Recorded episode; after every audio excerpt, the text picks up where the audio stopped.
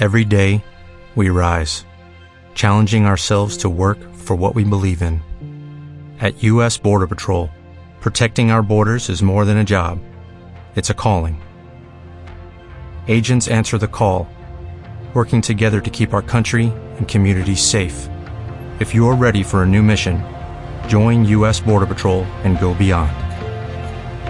Learn more at cbp.gov/careers. Andorra. Qué cosa fuera la masa sin Programa institucional del Sindicato Unitario de Trabajadores de la Educación del Cauca, SUTEC, Creyeron lo más duro. al servicio de la comunidad educativa caucana y las organizaciones populares.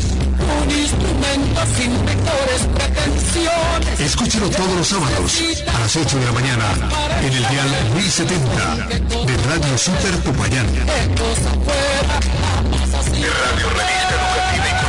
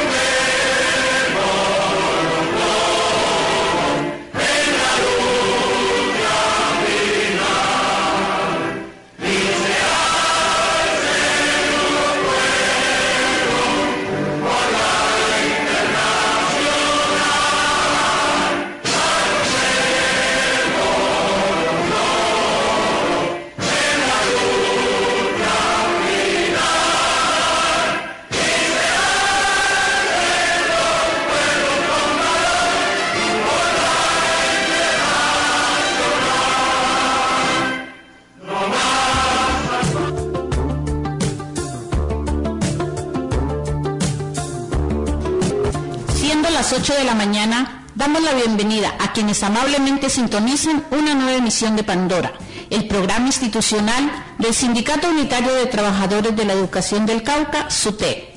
El siguiente es el pensamiento para el día de hoy.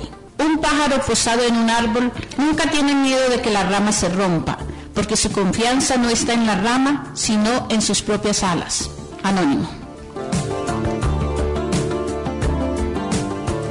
Bien, así es, llegamos a las 8 y de la mañana aquí en la nueva Radio Super. Estamos nuevamente con ustedes, saludando con un ferviente abrazo, caluroso saludo a lo largo y ancho de toda nuestra geografía caucana de parte del equipo de comunicaciones de SUTEC y para ustedes con toda la información que deben saber en una programación especial en el marco del Día Internacional del Trabajo. Un saludo especial a mi mesa de trabajo, compañero Ramón Alonso, profesora Yanel Martínez, María Josefa Piso, Chani Martínez y quien les habla, Joana Huertas Fernández. Tengan ustedes un excelente día.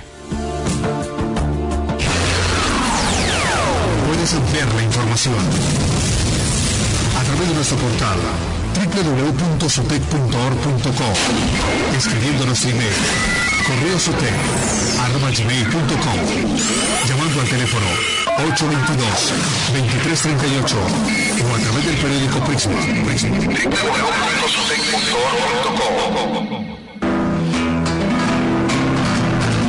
Desde el SUTEC. Una mirada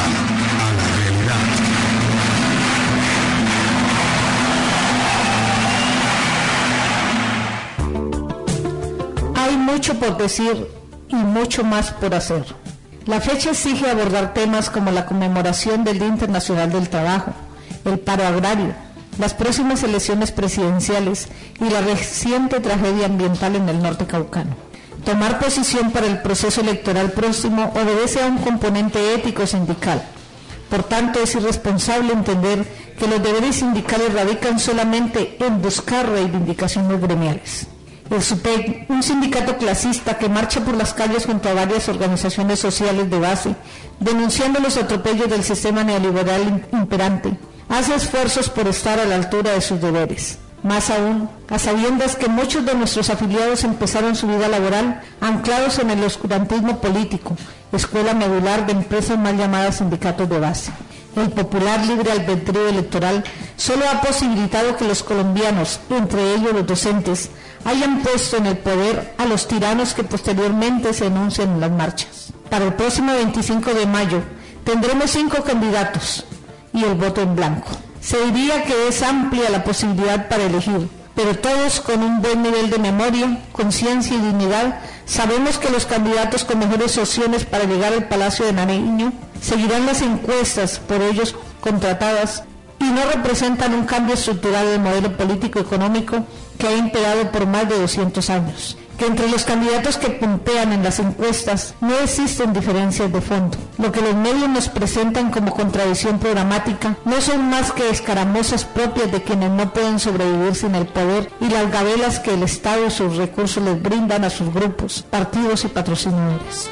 Nos corresponde entonces a los sindicatos ponernos del lado de las mayorías históricamente excluidas y hacer mayores esfuerzos para evitar que resulte electo con nuestro voto aquel a quien mañana tendremos que reclamarlo en las calles. El otro tema que nos compete es la conmemoración del Día Internacional de la Clase Obrera. En el Cauca, la cultura religiosa de su capital obliga a realizarla el 30 de abril, y aunque el compromiso de quienes participamos es innegable, no se compara con el de los participantes de la procesión. Los porque son muchos, todos evidencian que hay bastante trabajo por hacer y permiten deducir al tiempo que no solo es cuestión de masa, es conciencia que debe reflejarse en cada acto sociopolítico de los marchantes que vivimos nuestro día, denunciando las privatizaciones, la locomotora minera, los TLC, los salarios pírricos del sistema neoliberal y arrengando el paro agrario. Muchas estas que deben entenderse como parte de la responsabilidad que como organizaciones y dirigentes tenemos para con nuestro pueblo y nuestras bases. Para finalizar, urge plantear que la tragedia minera en Santander de Crichao estaba anunciada y sobrediagnosticada, lo mismo que las que vienen sucediendo a lo largo y ancho del país, en donde las víctimas son inermes campesinos que no tienen otra posibilidad de llevar el sustento diario a sus familias y los victimarios los mismos que promueven la destrucción humana y ambiental, los privilegios para los grandes capitales transnacionales y los politiqueros quintados de mermelada serruchan el destino del país, lavándose las manos al final como buenos pilatos, esto último atendiendo su inmenso sentido de votos religiosos. Quiero educación con calidad. Por eso los maestros deben tener salario digno. Una excelente atención en salud. Un estatuto docente que garantice la estabilidad laboral. Apoyemos a los maestros. FECODE reclama justicia. Quiero educación con calidad.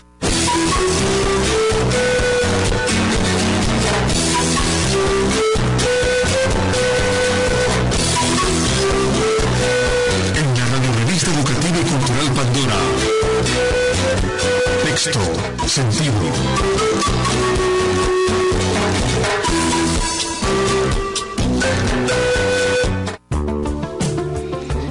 El ser humano tiene derecho a gozar del más alto grado de salud. Así lo proclama la Organización Mundial de la Salud. La ONU creó la Organización Mundial de la Salud, la cual empezó a funcionar el 7 de abril de 1948, ratificada por los Estados miembros de las Naciones Unidas. Esta creación se realizó en la celebración anual del Día Mundial de la Salud. Esta organización tiene una carta magna en donde pretenden ambiciosamente que los pueblos alcancen el nivel de salud más alto posible a través de algunos puntos sobresalientes como el ser humano tiene derecho a gozar del más alto grado de salud. La salud de los pueblos es fundamental para el logro de la paz y la seguridad y depende de la cooperación de los individuos y de las naciones. La desigualdad en la promoción de la salud en los diferentes países y en el control de las enfermedades especialmente las transmisibles, constituye un estado de riesgo general. Los gobiernos tienen la responsabilidad de velar por la salud de sus pueblos. Como lo podemos ver, la Organización Mundial de la Salud se preocupa por la salud de los pueblos, pero en realidad, ¿es así? Son 186 países poderosos los que dirigen las Naciones Unidas y quienes conforman la Organización Mundial de la Salud. ¿Será que en realidad les interesan los pueblos y sus gentes y no los negocios de los medicamentos para, abro comillas, mantener la buena salud en los países del mundo? Cierro comillas. Dicen preocuparse por el control de las enfermedades epidémicas y endémicas, promover las mejoras en vivienda, sanidad, coordinar las investigaciones de los servicios de salud. Todo esto muy bien escrito, pero ¿cómo hacer para que gobiernos como el colombiano se interesen por la salud? Ejemplo de ello, la Ley 100 que transformó radicalmente la salud en un vulgar negocio, convirtiendo lo que antes era un derecho en el vía crucis de los colombianos. Las CPS y sus inversionistas se convirtieron en, abro comillas, mercaderes de la muerte, cierro comillas. En términos de medicamentos, estos son de pésima calidad y su bajo costo, por ser genéricos muchas veces, es superado por el copago que deben hacer algunos usuarios razón por la cual el paciente prefiere acercarse a la farmacia y confiar en el farmacéutico o medicarse y ahorrarse el tiempo de la cita. Los maestros, contrario a lo que dice el gobierno, no podemos manifestar que el nuestro sea un régimen especial, puesto que no estamos exentos a los tratos ambiguos que se nos da, sobre todo en lo referente a citas médicas generales, especializadas y a los medicamentos que nos formulan no existe salud preventiva. La atención no es oportuna ni pertinente, razón por la cual ha aumentado considerablemente el porcentaje de decesos del sector magisterial en Colombia. A pesar de ser los que más aportamos y pagamos caro nuestra atención en salud, el Ministerio de Educación Nacional se ha preocupado por garantizarle el manejo de la salud a grupos de poder para enriquecerse, mas no para que los maestros tengamos abro comillas, el más alto grado de salud, como lo dice la Organización Mundial de la Salud. Estos hechos han obligado a que FECODE y el Ministerio de Educación Nacional se sienten a revisar de manera permanente los acuerdos firmados en el marco del paro nacional del año pasado y que los maestros salgamos a presionar el cumplimiento de los mismos en las calles y, por qué no, en la posibilidad real de un paro nacional del magisterio de carácter indefinido para este año 2014? Entre tanto, seguiremos haciendo uso de los medios legales que todavía tenemos a nuestro alcance, como son las solicitudes, el derecho de petición, la tutela y las quejas a Supersalud, Fondo Nacional de Prestaciones Sociales del Magisterio, Salud Pública, entre otros.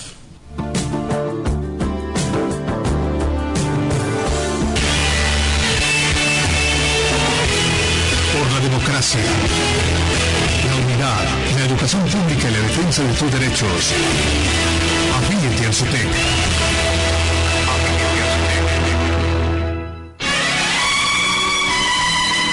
La voz de las organizaciones sociales y populares. Hay que ver cómo miran esos niñitos. En zona alterna. Tristes desguarnecidos, como asustados. Con hambre y empujados a la por la fiera arrogancia de los que mandan, con hambre y empujado a la ignorancia.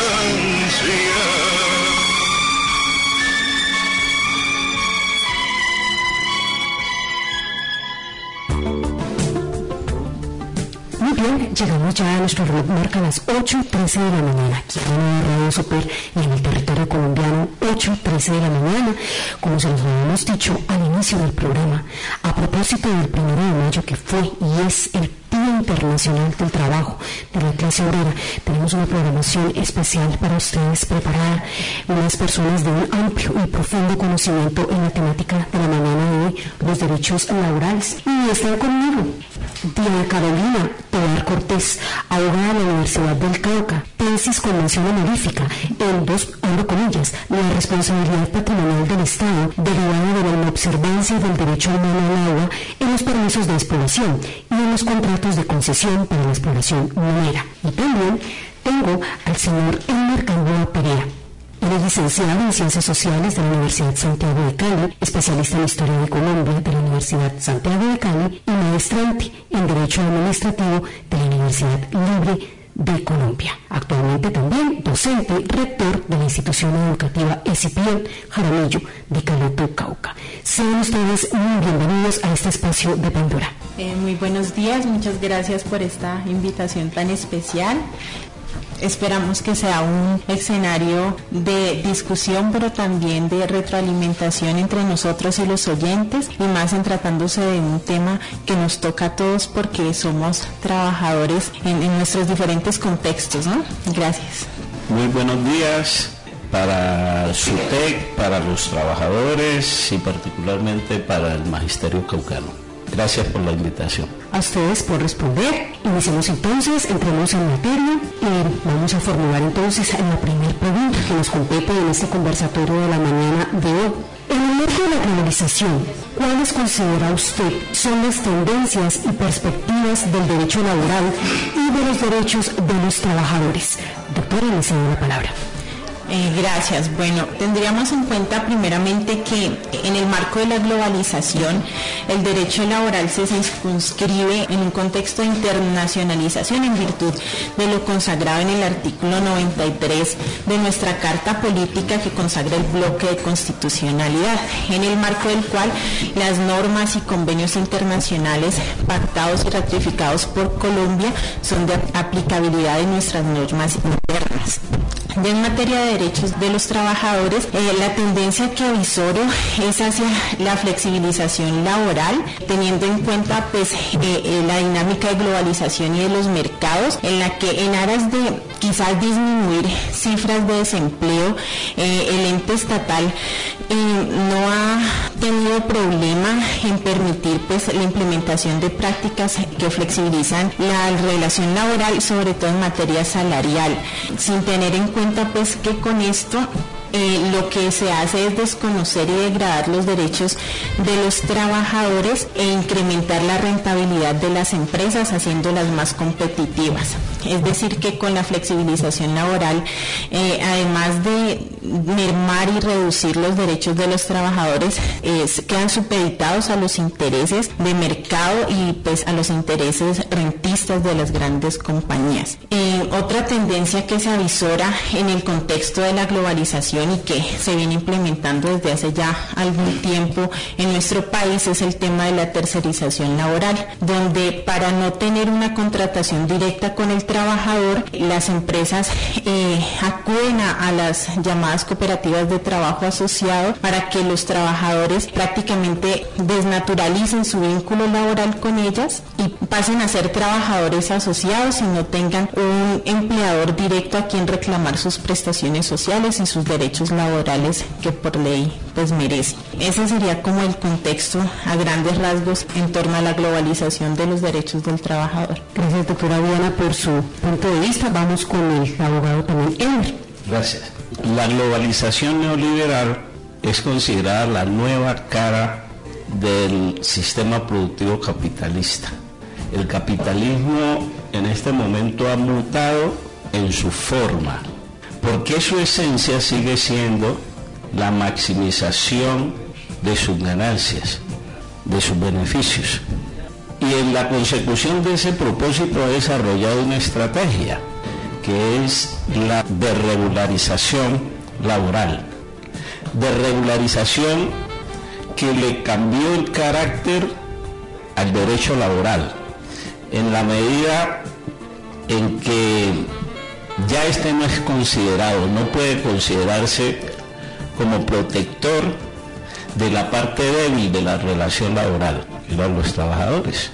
Hoy este proceso de globalización neoliberal ha dejado la relación laboral sometida a la voluntad de las partes.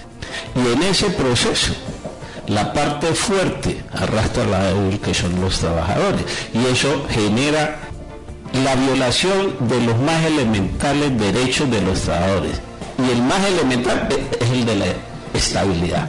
La situación de, inestabilidad es generalizada hoy entonces.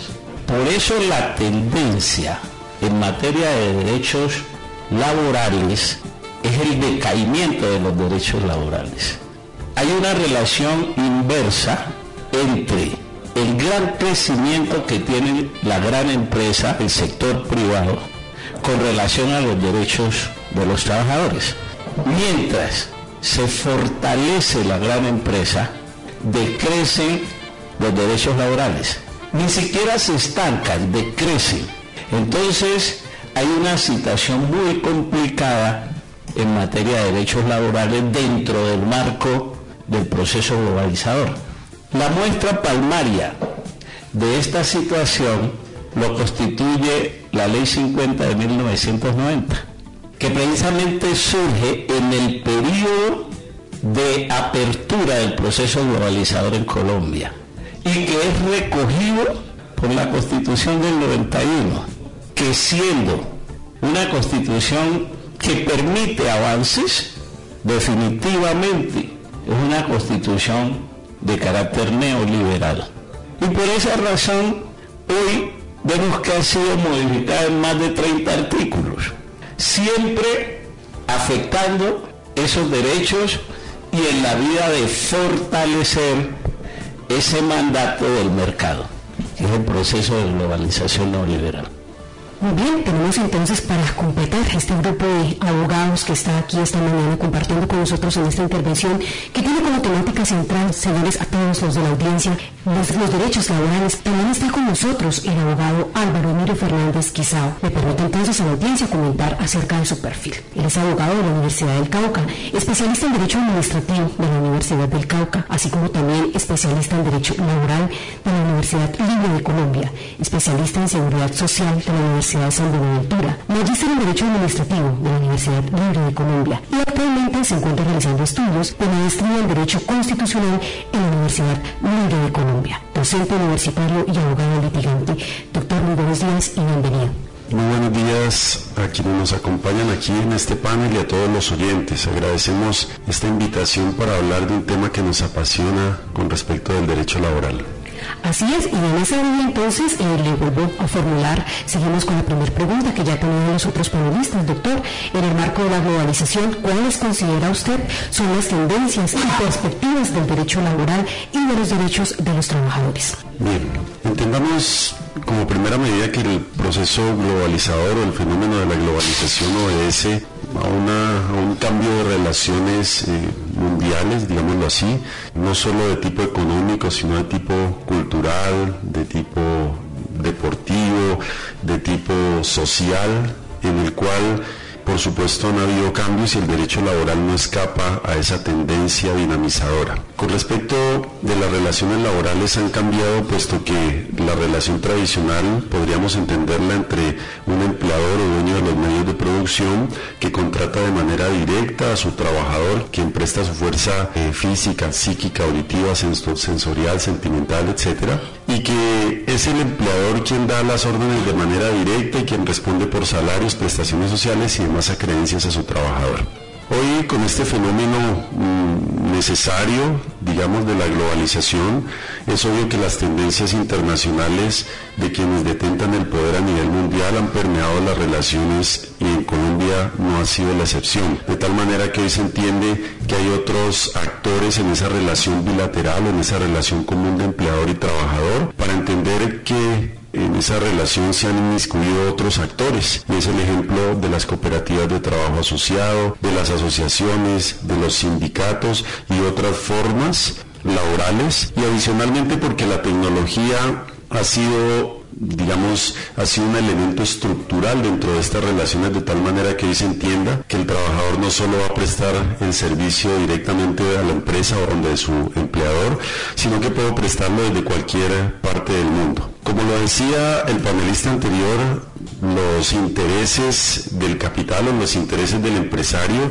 que son loables por supuesto, que son útiles y necesarios para la sociedad, han hecho que este cada vez quiera mayor utilidad y eso no lo discutimos. No obstante lo anterior en estas relaciones globales encontramos que hay normas internacionales también globales que siguen protegiendo los derechos de los trabajadores. Recordemos que al finalizar la Segunda Guerra Mundial el Pacto de Versalles, que fue el propicio para lograr la paz mundial, se encargó de cimentar algunos derechos y principios a favor de los trabajadores, pacto que se conserva en la actualidad con las declaraciones universales de derechos humanos, o la Convención Americana de los Derechos Humanos que se derivó de allí. Y a su turno, esta contraposición de intereses entre empleador, dueño de los medios de producción que quiere utilidad y trabajador que es el que presta su fuerza de trabajo, la parte débil de la relación, está matizada por esas normas internacionales que no podemos perder de vista. Normas que permiten limitar el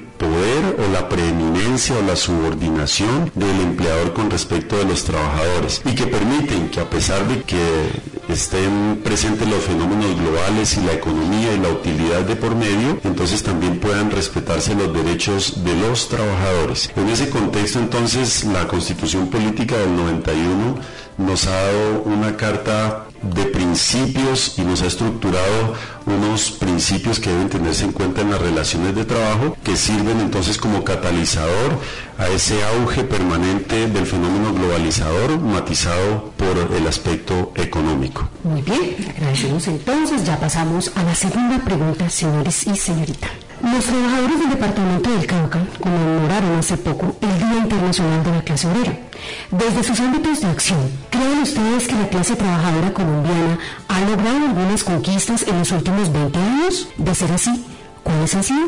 Doctora Elena sin el ánimo de ser negativa ni mucho menos, considero que a pesar de las justas luchas y reclamos de los de la clase obrera colombiana en estos últimos 20 años, más que conquistas, lo que se ha dado es aplicación a lo que por ley corresponde a, a los trabajadores trataba de hacer un paralelo entre en estos últimos 20 años concretamente qué conquistas se han alcanzado y, traté de enfocarlo un poco hacia la perspectiva de género, relacionándolo en el tema de los derechos de la mujer trabajadora, teniendo en cuenta que eh, la mujer, por el hecho simple pues de ser mujer frente al hombre, está en desventaja incluso en el tema salarial, porque se tiene registro de que hasta en un 20% devenga menos que un hombre, ¿verdad? En este aspecto se han dictado múltiples leyes, disposiciones que incluso han sido reglamentadas de manera reciente por el gobierno nacional tendientes a generar la igualdad de,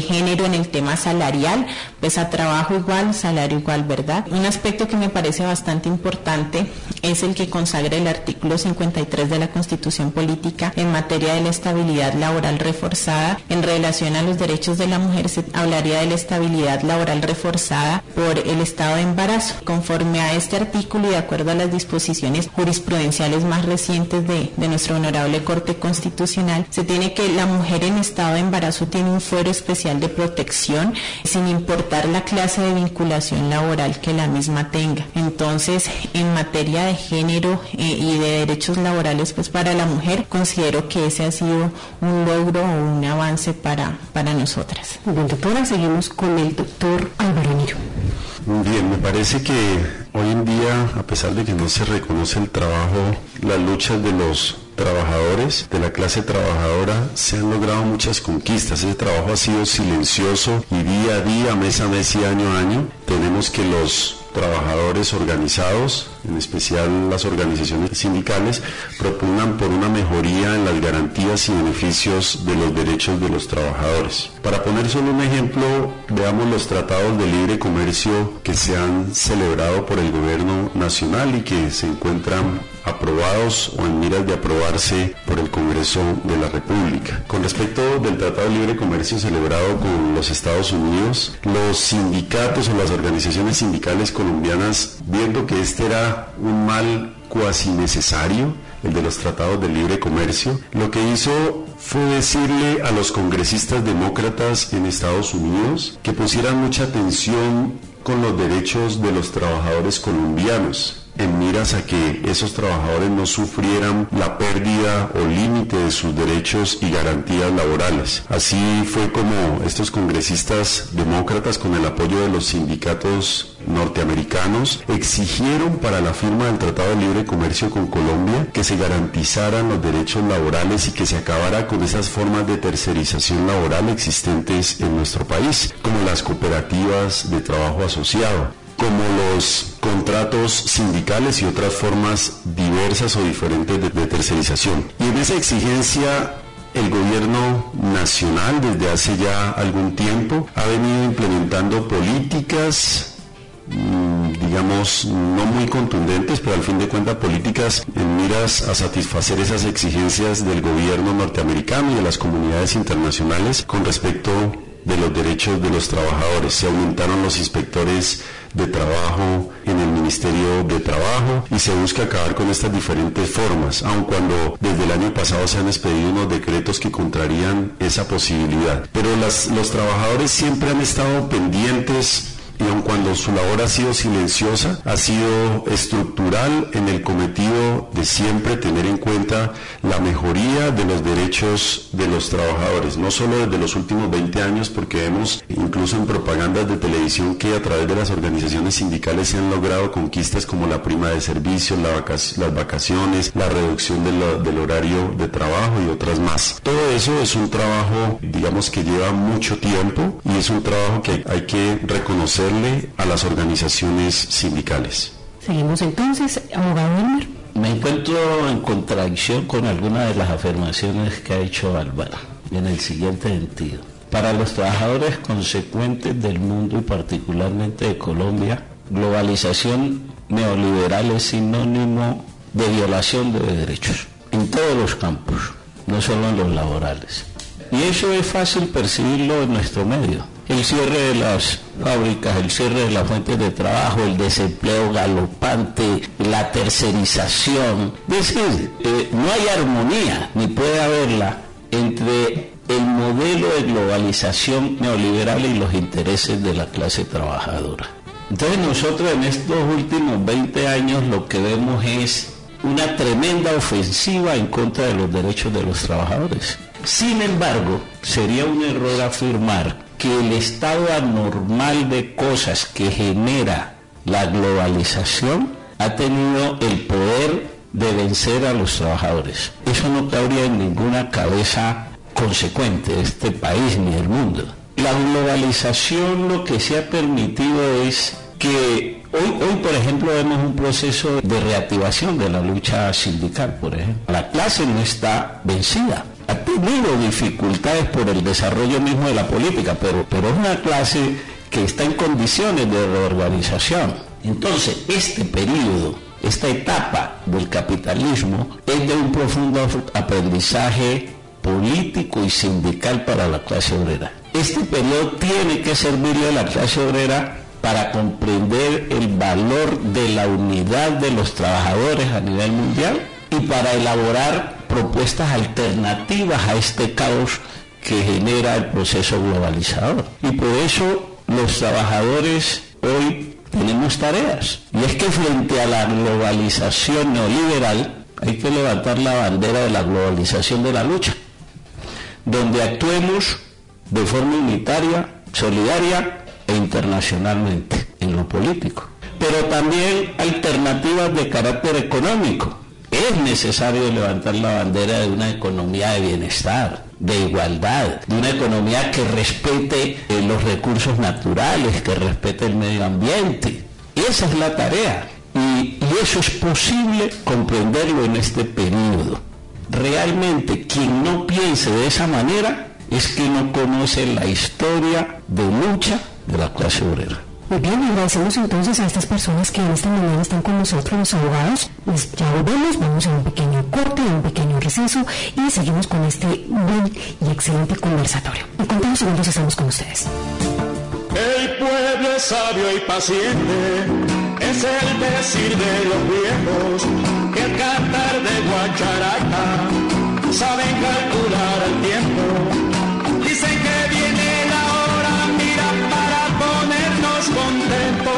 se fue Bolívar ayer, pero hoy viene de regreso. Vámonos para allá, vamos a su encuentro, vámonos para vamos a su encuentro.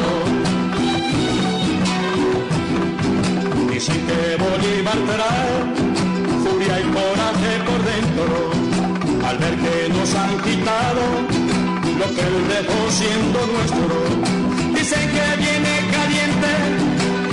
nuestro comportamiento al dejar caer su espada y también su pensamiento. Vámonos para allá, vamos a su encuentro, vámonos para allá, vamos a su encuentro.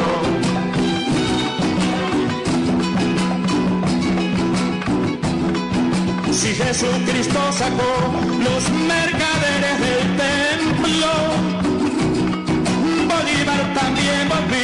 a liberar a su pueblo.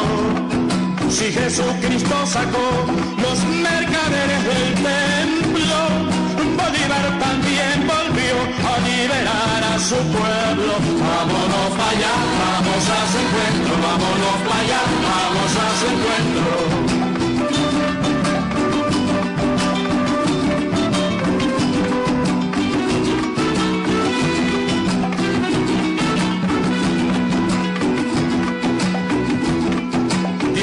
Viene a caballo, pero trae la gualdrapa.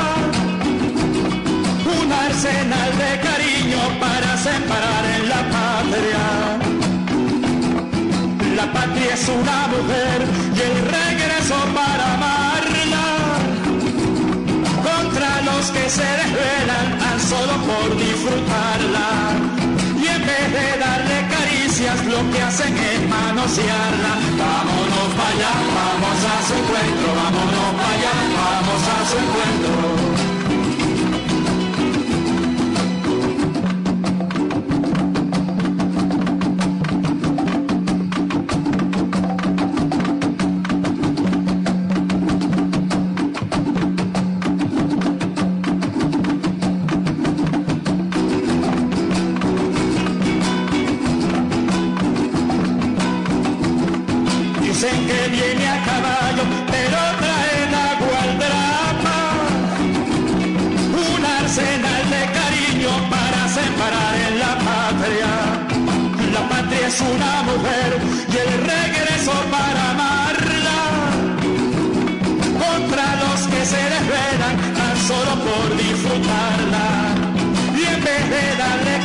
Lo que hacen es manosearla. Vámonos para allá, vamos a su encuentro, vámonos para allá, vamos a su encuentro. Allá, vámonos para allá. Puedes ampliar la información a través de nuestro portal www.sotec.org.co escribiendo nuestro email correosotec.com llamando al teléfono 822-2338 o a través del periódico Prisma. Prisma.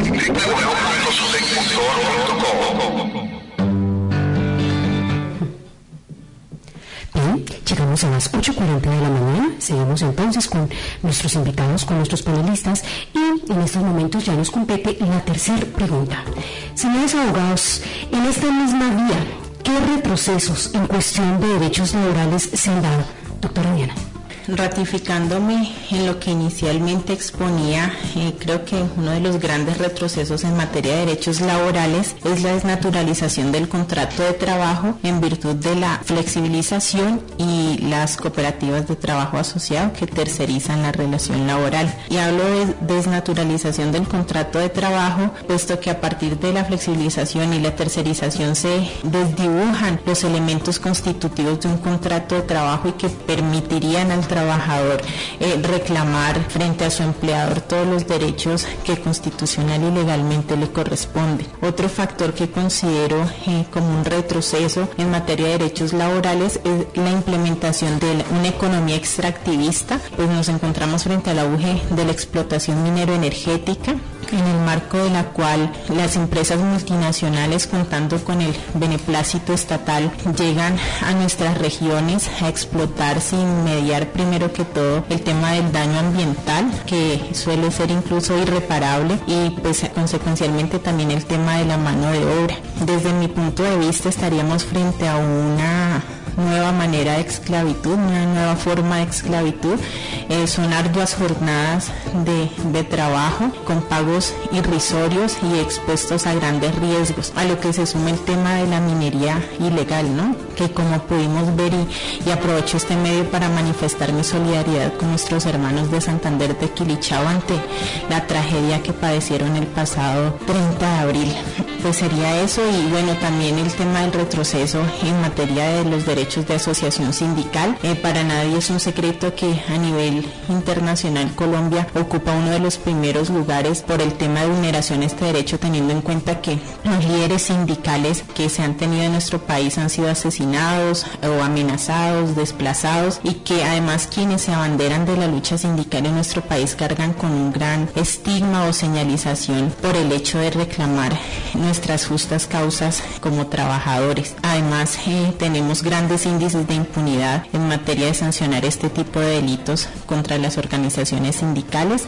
Entonces, eh, pues sí considero básicamente esos tres retrocesos en materia de derechos laborales. Doctora Buena, muchas gracias. Eh, por favor, doctor Álvaro.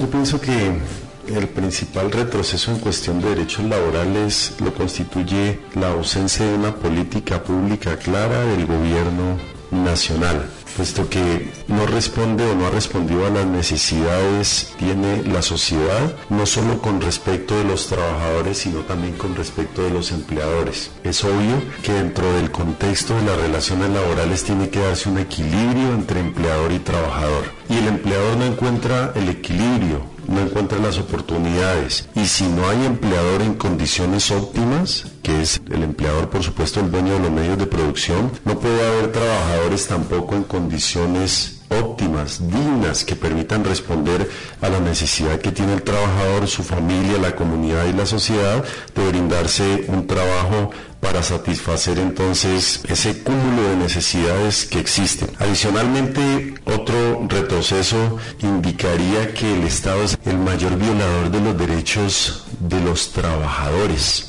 las políticas no están encaminadas a proteger esos derechos, sino por el contrario hacerle un esguince a las normas que protegen a los principios establecidos en la Constitución política y en otras normas de corte internacional que protegen a los trabajadores. Vemos, por ejemplo, como en el caso de derechos derivados del trabajo, como la seguridad social, por ejemplo, se han liquidado entidades del Estado que protegen la seguridad social y vemos un cúmulo de acciones de tutela para entender que en realidad no hay una protección digna a los derechos sociales en ese campo. Y tampoco hay una protección decidida contra las organizaciones sociales, entre ellas las organizaciones sindicales, por lo cual pienso que, digamos, el problema surge a raíz de que no existe una política pública clara de protección del derecho laboral, tanto para los trabajadores como para los empleadores. Muy bien, cerramos entonces con el abogado Elmer. El único derecho que no ha podido ser violentado por la planadora globalizadora es la dignidad y la conciencia de los trabajadores como clase. Y eso es precisamente lo que le permite tener la posibilidad de reorganización y de avanzar. Por lo demás, y me remito nuevamente a la situación colombiana, los microempresarios, los pequeños y medianos productores han sido arrasados por la globalización. Los comerciantes, prósperos comerciantes de este país, en el nivel nacional, regional y local, no han podido competir con la política globalizadora. Ahí tenemos como muestra los hipermercados, con lo que es imposible, arruinados. En la salud, hoy está orden del día las enfermedades de carácter ocupacional para los trabajadores intoxicaciones está a la orden del día por las condiciones de trabajo, los desarreglos de tipo psíquico, eh, problemas por las mismas condiciones en las articulaciones, en los huesos, el estrés, etc. Hay una cantidad de situaciones pues que muestran que los trabajadores en este proceso globalizador tienen grandes dificultades. Álvaro anotaba en su primera intervención un hecho, el tema de la cultura, y es que la globalización ha generado pérdida de identidad cultural. Nosotros hoy, gústenos o no, somos más consumidores que productores de cultura. nuevos modelos, nuevas situaciones, etc. Pero quiero, quiero terminar esta intervención haciendo referencia especialmente a la educación. ¿Qué ha significado el proceso globalizador para la educación en Colombia? Ha significado, por una parte, que en el periodo de fortalecimiento de la globalización en el país se expidió el acto 01 del 2000, si mal no recuerdo, y se expidió la ley 715 que frenó o disminuyó la inversión en educación, le cambió el carácter, eh, la naturaleza que tenía la educación, de una educación eh, considerada un derecho, considerada un derecho para, pasó a ser una mercancía que no garantiza una educación integral. Y eso se refleja en un ajuste fiscal que hubo en el magisterio, decreto 241 eh, complicó la situación de ascenso de los maestros, elevó las condiciones. Es decir, hubo un ajuste fiscal en la educación colombiana que tiene a la educación al borde de la privatización, con muchos avances del proceso privatizador, consecuencias de esa política. Muy bien, agradecemos nuevamente a los panelistas, a estas tres personas que hoy han estado con nosotros con todos sus aportes, a la doctora Diana Carolina Tobar Cortés, Álvaro Emilio Fernández Quizao y por supuesto también al abogado Elmer Gamboa Perea. Muchas gracias por haber estado en la mañana de hoy con nosotros. Gracias. Muchas gracias a usted.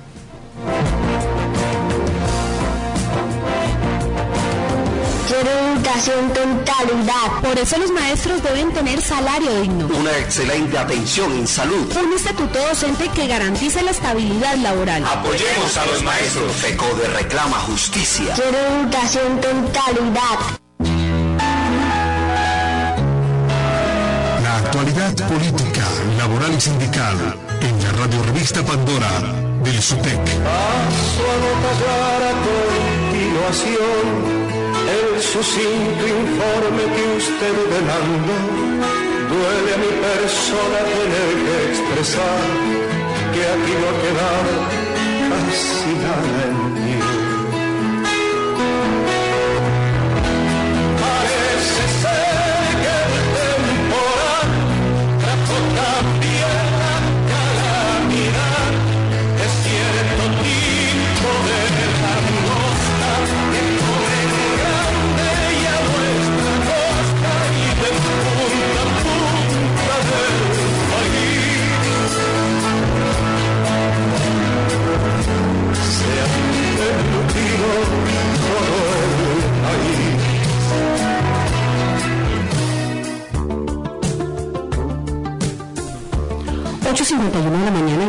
Nosotros nuestro compañero Ramón, quien es la persona indicada para rendir el informe sindical. Profe, muy buenos días. Bueno, buenos días a toda la mesa que nos acompaña hoy en este programa especial sobre los derechos laborales de todos los trabajadores colombianos y entraremos en el informe sindical en la parte de jurisprudencia. Hay dos sentencias que queremos dejar aquí, especialmente una. Es la sentencia del Consejo de Estado en su sesión cuarta, donde señala que toca el tema o explica más bien en qué casos los docentes pensionados pueden gozar de doble asignación a cargo del Tesoro. Y en esa sentencia señala que para situaciones consolidadas antes de la vigencia del decreto 1278 del 2002, en su artículo 45, los maestros están exceptuados de la aplicación del artículo 128 de la Constitución que prohíbe a un mismo funcionario recibir del Tesoro más de una asignación. Esta explicación la podemos encontrar en la sentencia que colgaremos en la página del SUTEC www.suted.org.com. Pero sí quiero decir que esa sentencia aclara que para los docentes cobijados con el decreto 1278 el artículo segundo solo da vía libre a la prohibición constitucional para docentes de nivel básica o media. Muy bien, profe. Pasemos entonces al otro aspecto rápidamente. El secretario de Educación y Cultura del Cauca dio a conocer sus propósitos en materia educativa para el 2020. Bueno, en el marco de la rendición de cuentas que se hizo, el secretario de, de Educación, el doctor Gilberto Muñoz Coronado, fuera de dar un balance, él señala sus propósitos en materia educativa. Uno es invertir en el componente de calidad educativa, 7.847 millones en la capacitación de 3.500 docentes y directivos de los 41 municipios, en áreas como competencias básicas, proyectos educativos comunitarios e institucionales, evaluación de estudiantes, nueva tecnología de la información, experiencias significativas, investigación, educación sexual y construcción de nueva ciudadanía. Y fuera de eso se invertirán 1.550 millones para facilitar el tránsito de la educación técnica profesional, tecnológica y superior a 900 jóvenes caucanos, fuera de la infraestructura de los laboratorios. Igualmente, en el marco de esto, queremos decirle a todos los rectores que la circular 13 del Ministerio de Educación del 7 de abril nos está invitando a que presentemos proyectos al Sistema Nacional de Regalías por transporte, alimentación escolar y alfabetización. Rectores, acerquémonos donde los alcaldes, miremos que hay una guía del Ministerio, la 49, y ahí encontrará información de cómo es ese proyecto.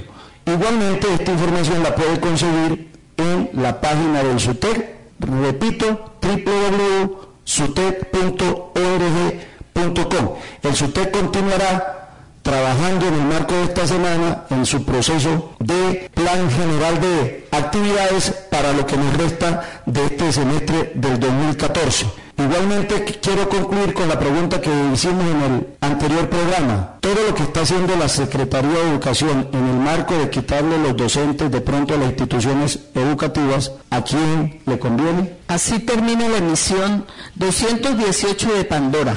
Agradecemos la presencia de nuestros invitados y la colaboración en el control de sonido a Giovanni Novera. Nos sintonizamos el próximo sábado aquí en el dial 1070 de Radio Super, la radio que escuchamos los caucanos.